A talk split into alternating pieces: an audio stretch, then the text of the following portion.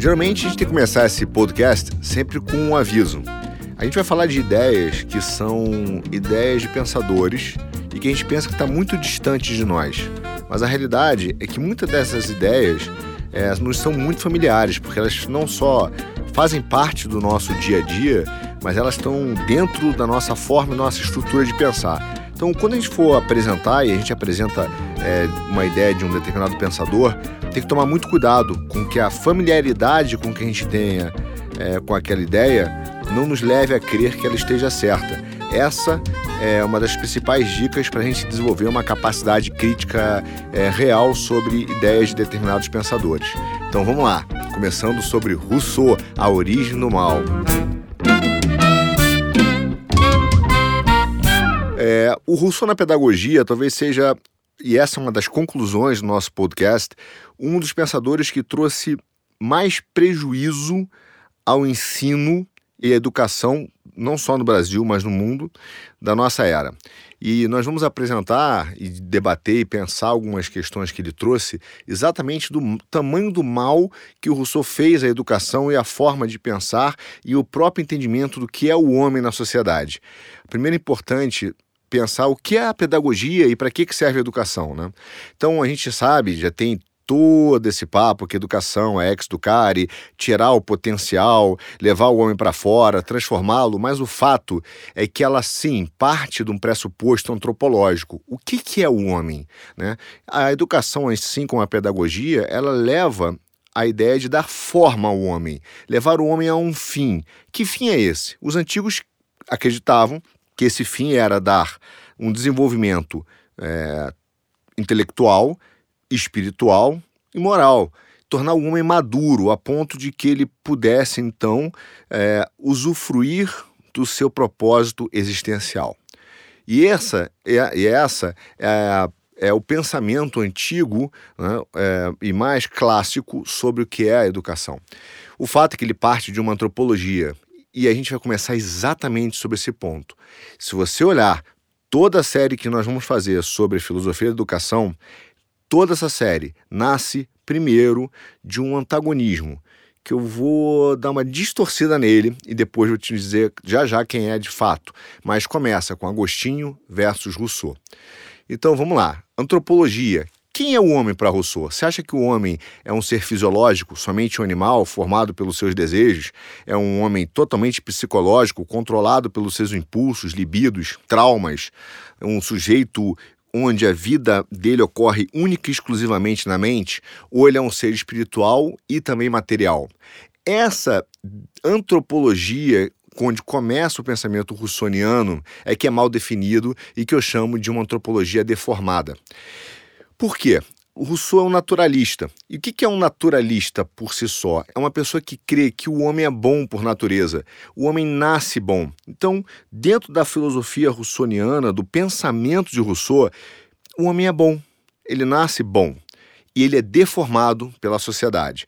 Vamos dividir essa frase em dois momentos. O homem é bom. Basta você ver uma criança pequena, um bebê que já grita, chora, é, faz manha desde pequenininho que você já tem dúvidas sobre a real bondade do homem. Agora, vamos supor que Rousseau estivesse certo, como ele, como um naturalista, acredita. O homem é bom e a sociedade é que corrompe, a sociedade é má.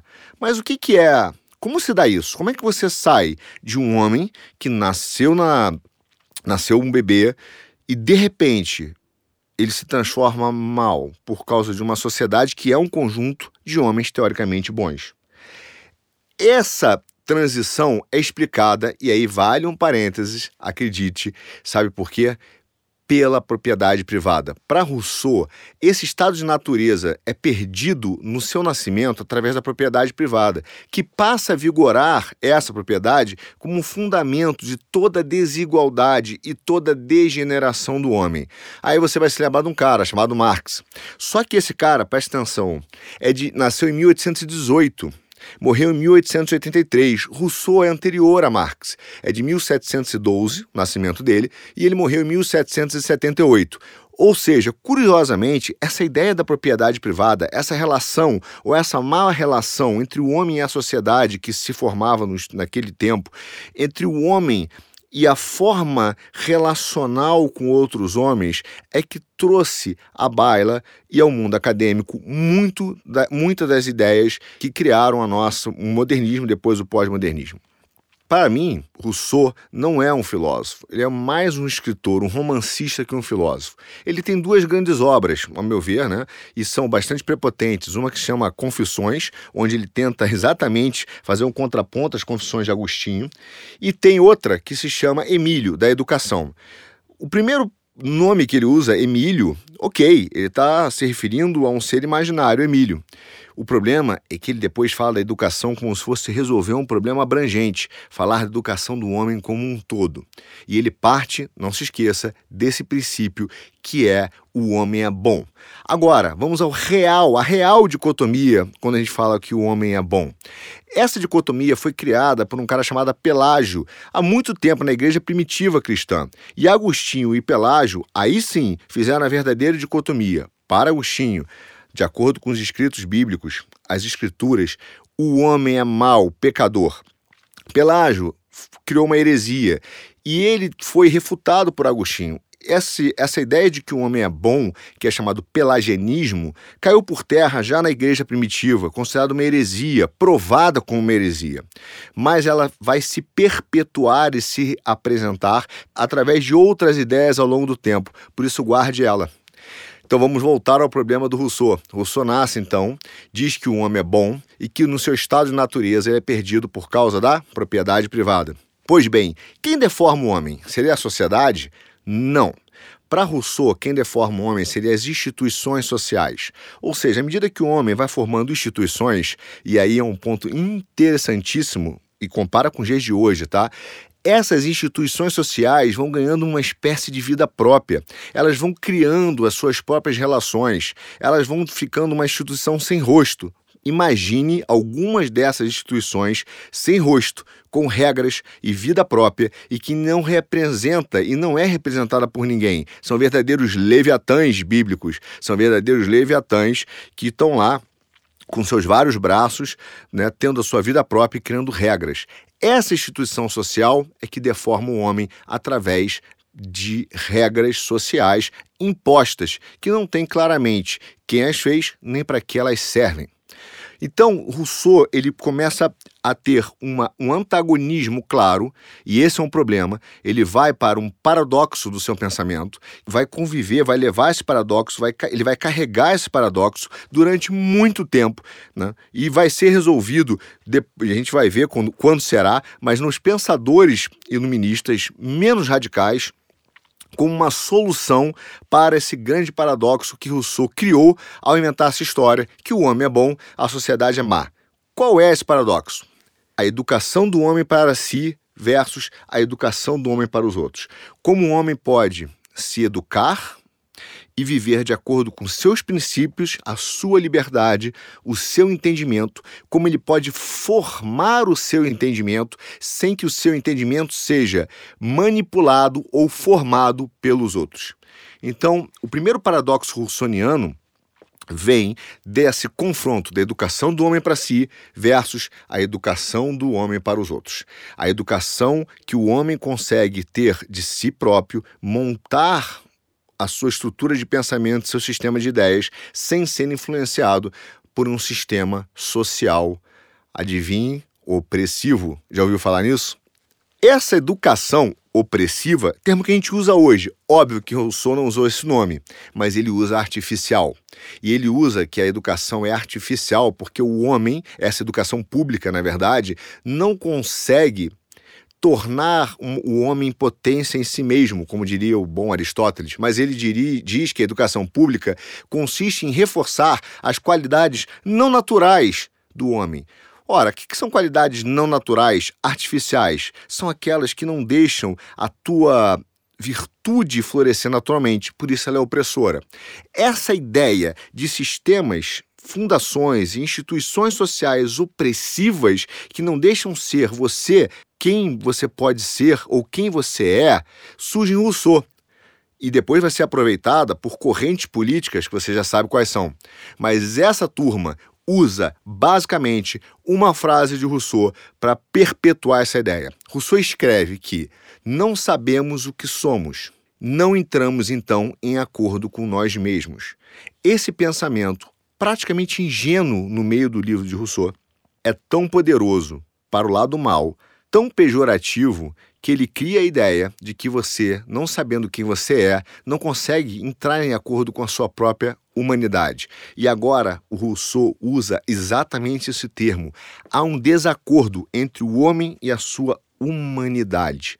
Ou seja, quem ele pode ser no momento de perfeição e plenitude.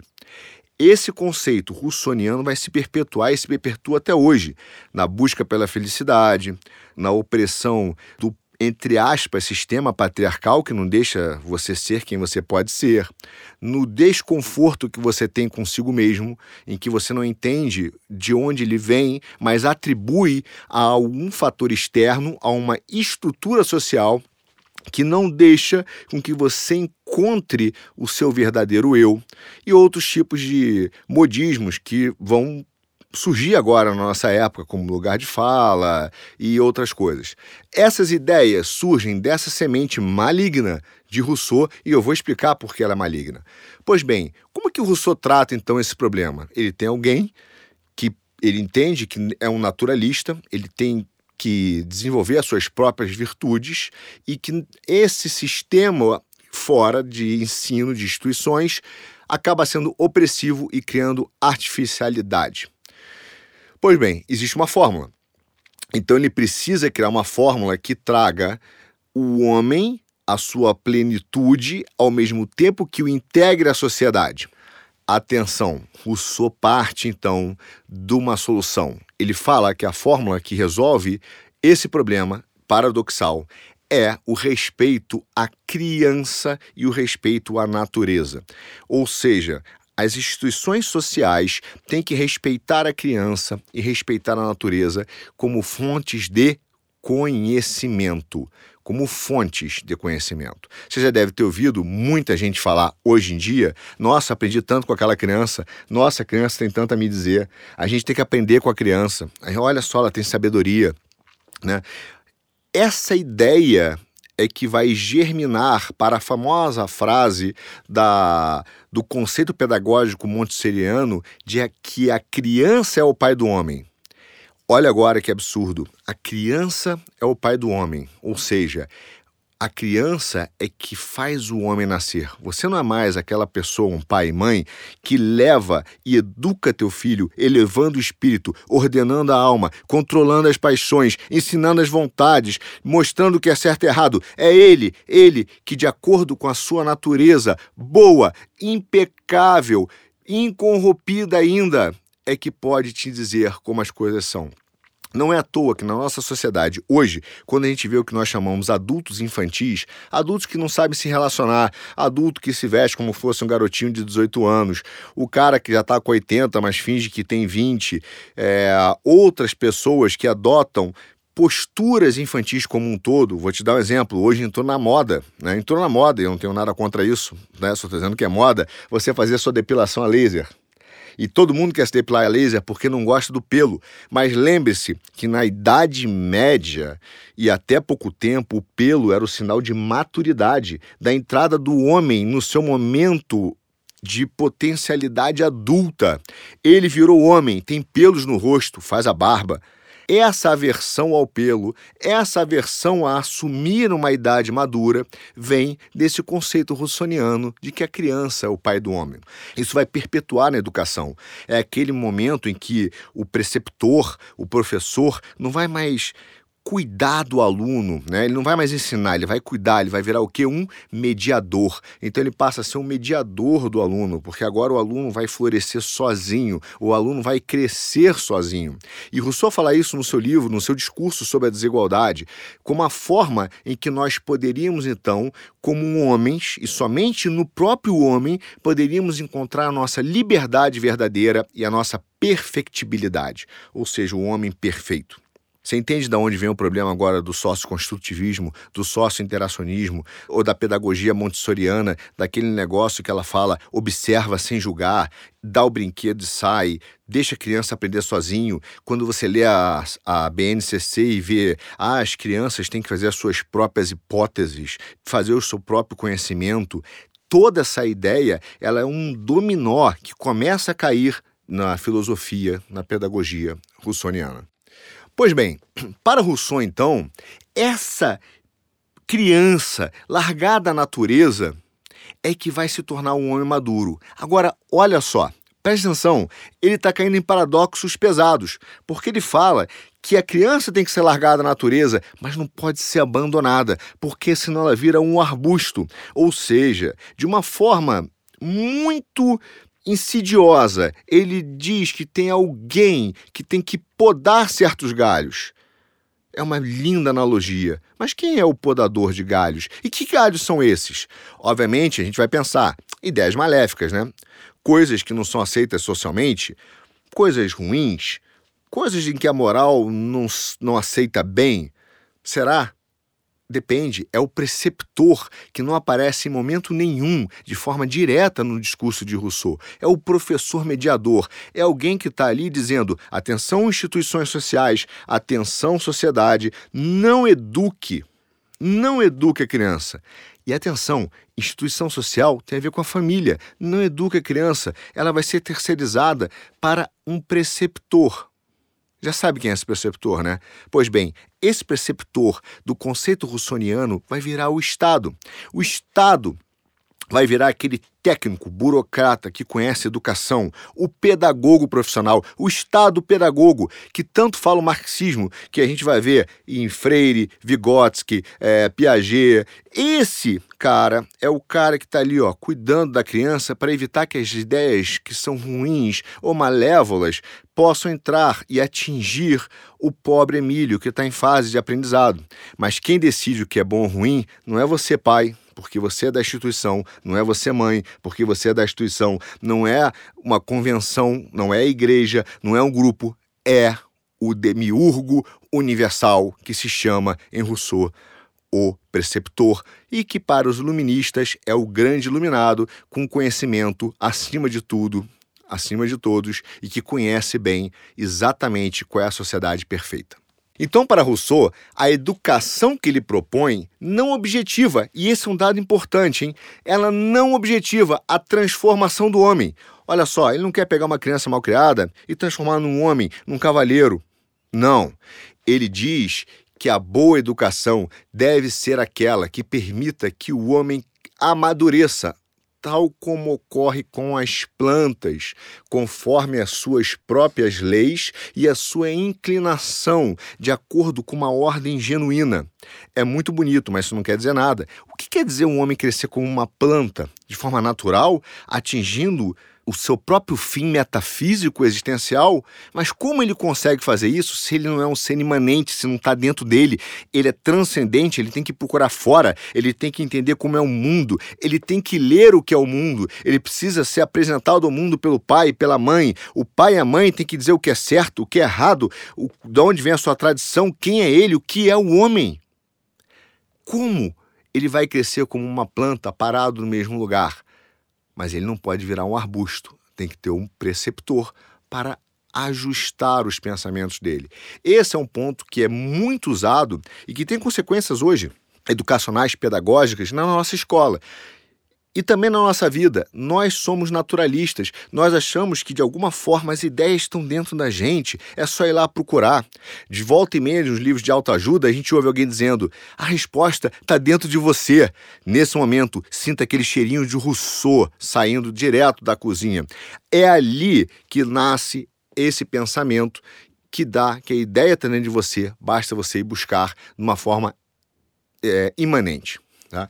Bom, como o, Rousseau então trata a educação da forma prática? Ele parte do pressuposto, a gente já viu, o homem é bom, sociedade e as suas instituições são ruins, existe o preceptor, então ele tem que, de certa forma, fazer um acordo entre aquele homem bom e fazer um acordo entre as instituições. Ele propõe uma educação para a liberdade.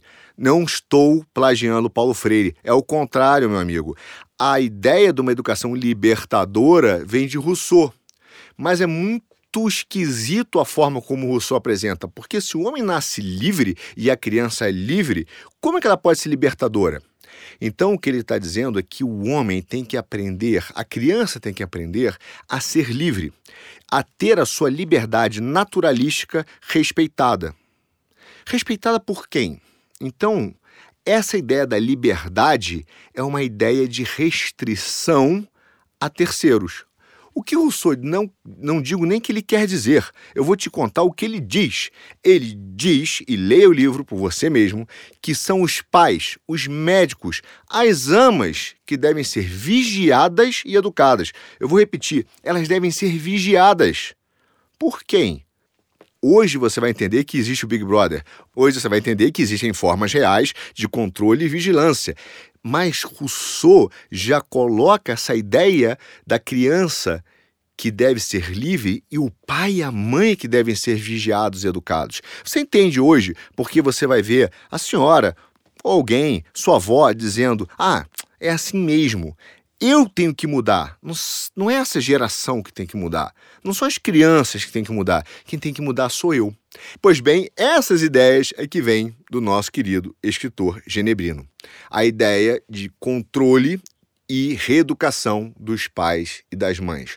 Ou seja, Dentro dessa imposição das relações de poder das instituições, Rousseau fala: a forma de uma educação libertadora é colocar limite nessa turma é colocar limite no pai, na mãe, nas instituições, para que a criança não seja deformada por uma boa educação de pais, mães e instituições e cresça naturalmente como uma planta.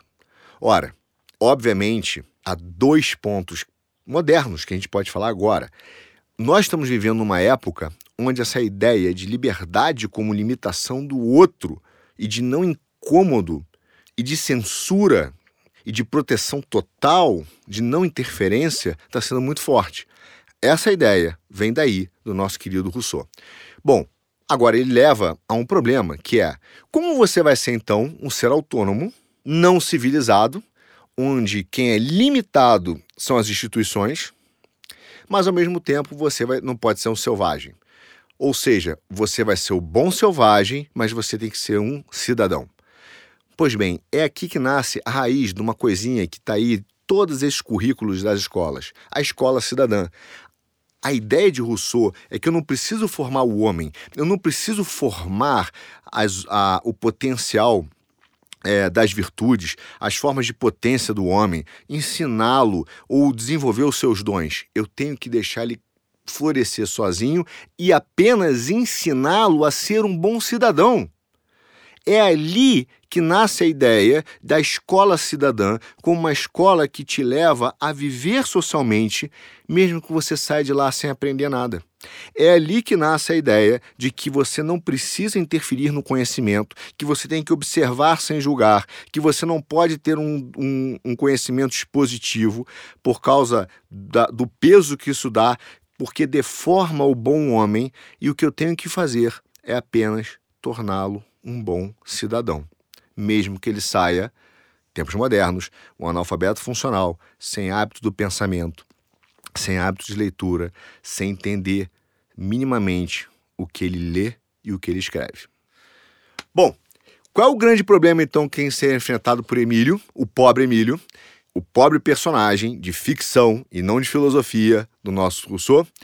Como ele pode ser um ser um homem anômalo na sociedade, sem participar dela, mas também não está isolado, ao mesmo tempo sem estar submetido a uma força de rebanho que o torne apenas mais um. Você entende? Há uma deformação na cosmovisão russoniana. Há uma deformação na forma como ele vê o mundo, como ele pensa com as lentes que ele enxerga. Sabe qual é a consequência disso? E olhe bem ao seu redor ele está dizendo que sempre quem tem que mudar é a sociedade, nunca você. Porque você nasceu bom. Se o seu desejo é corrompido, não importa. Se a sua vontade é uma vontade malévola, Não importa, ela é boa por natureza. Quem tem que mudar é a sociedade para se encaixar a você. Então o mundo passa a ser uma massinha de modelar. O mundo passa a ser uma tela em branco onde eu pinto os meus desejos e não um lugar onde eu extraio conhecimento, onde eu aprendo sobre ele e consigo então mudar a mim mesmo, desenvolver os meus dons.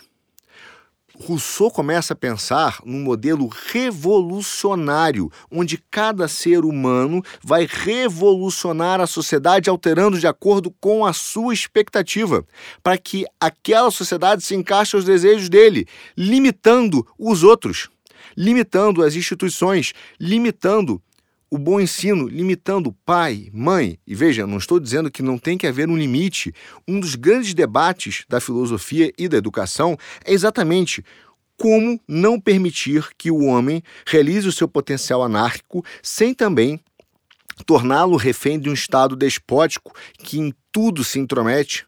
É óbvio que nós temos que encontrar essa fronteira, esse limiar, mas a questão aqui é que Rousseau não está discutindo aonde colocar essa fronteira.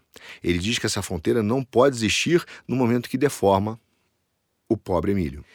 Essa dúvida, essa dicotomia, essa tensão, ela é resolvida por alguém, por um cara que está ali olhando o pobre Emílio, que tem medo de ser um cara sozinho no mundo e ao mesmo tempo medo de virar um rebanho é o bom preceptor, é aquele cara que está ali para permitir que você chame a si mesmo e se integre ao convívio social. É alguém que vai te pegar e vai dizer: Ó, oh, eu não vou te deformar, eu não vou te ensinar nada, mas eu vou te permitir viver em sociedade. Você vai ser um cara legal. Você vai participar da escola cidadã. Você vai ser aplaudido socialmente. Todo mundo vai querer ser seu amigo, mesmo que você não saiba nada. Esse cara é o preceptor. Agora veja, dentro do pensamento russoniano, por que um preceptor não deforma? Quem é esse cara que é tão bom que ele não causa mal nenhum a Emílio? Quem é esse cara que é tão bom que sabe quais são as ideias que Emílio pode ter e que são boas de acordo com a sua natureza e que você não aceita socialmente? E quais são as ideias que Emílio tem que ter cuidado? Porque são opressões de instituições que ele nem sabe que ele tem, o que ele está sofrendo. Você deve ouvir isso como várias corruptelas de alguma coisa estrutural. Alguma coisa estrutural, fome estrutural, opressão estrutural, racismo estrutural, é, machismo estrutural, opressão patriarcal estrutural, fobias das mais diversas estruturais. É aquele papo, ó, você é mal e nem sabe. Vem daqui. O mediador o preceptor, o Estado. O que virá a ser o Estado é que vai permitir te colocar da sua zona da natureza para a sua zona de sociabilidade, sem te deformar, te tornando um cidadão do bem. E é isso que começa a ser um grande problema no pensamento russoniano com impactos hoje. Mas, pois bem, é óbvio que esse é um paradoxo que não foi bem resolvido. Você deve ter percebido que a coisa não fecha. Por quê? Porque o ser humano tem vícios, ele sente tristeza, ele sente dor, ele se sente sozinho. Se o homem sozinho, anômalo, não social, fosse feliz, ele não sentiria solidão. E é sobre esses sentimentos que Rousseau tem que começar a enfrentar. Ele começa a dizer para Emílio que a vida é dolorosa, que a vida é triste e a vida é solitária. Atenção, isso é uma cosmovisão. Ele está dizendo que o mundo é assim, doloroso, triste e solitário que a sociedade é má. Só ele é bom. Ele, Emílio. As instituições são mais, o mundo é doloroso, triste e solitário.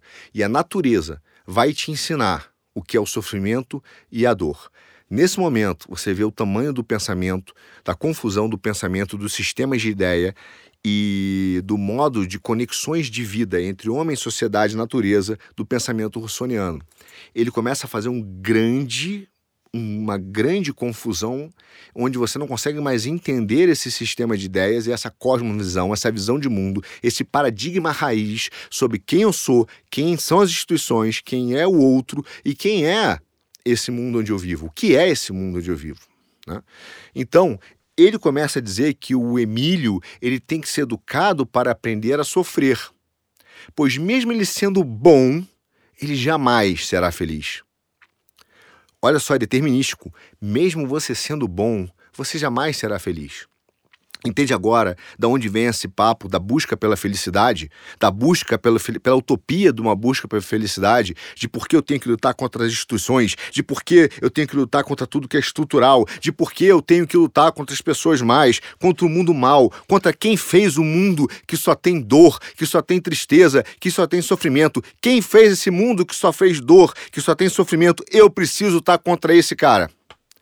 Você entende de onde vem tudo isso? Vem desse momento iluminista que quer romper, romper com o sistema político. Mas ele não rompe apenas com o sistema político, ele rompe com um sistema de ideias, ele rompe com um sistema de crenças, ele rompe com um estilo de vida, com cosmovisões para implementar o seu projeto político e é nessa onda que Rousseau aparece e resolve também montar o seu pensamento filosófico e político dentro de uma estrutura de vida onde ele, Rousseau, foi muito amargo, muito maltratado pela própria sociedade que ele tentava se engajar.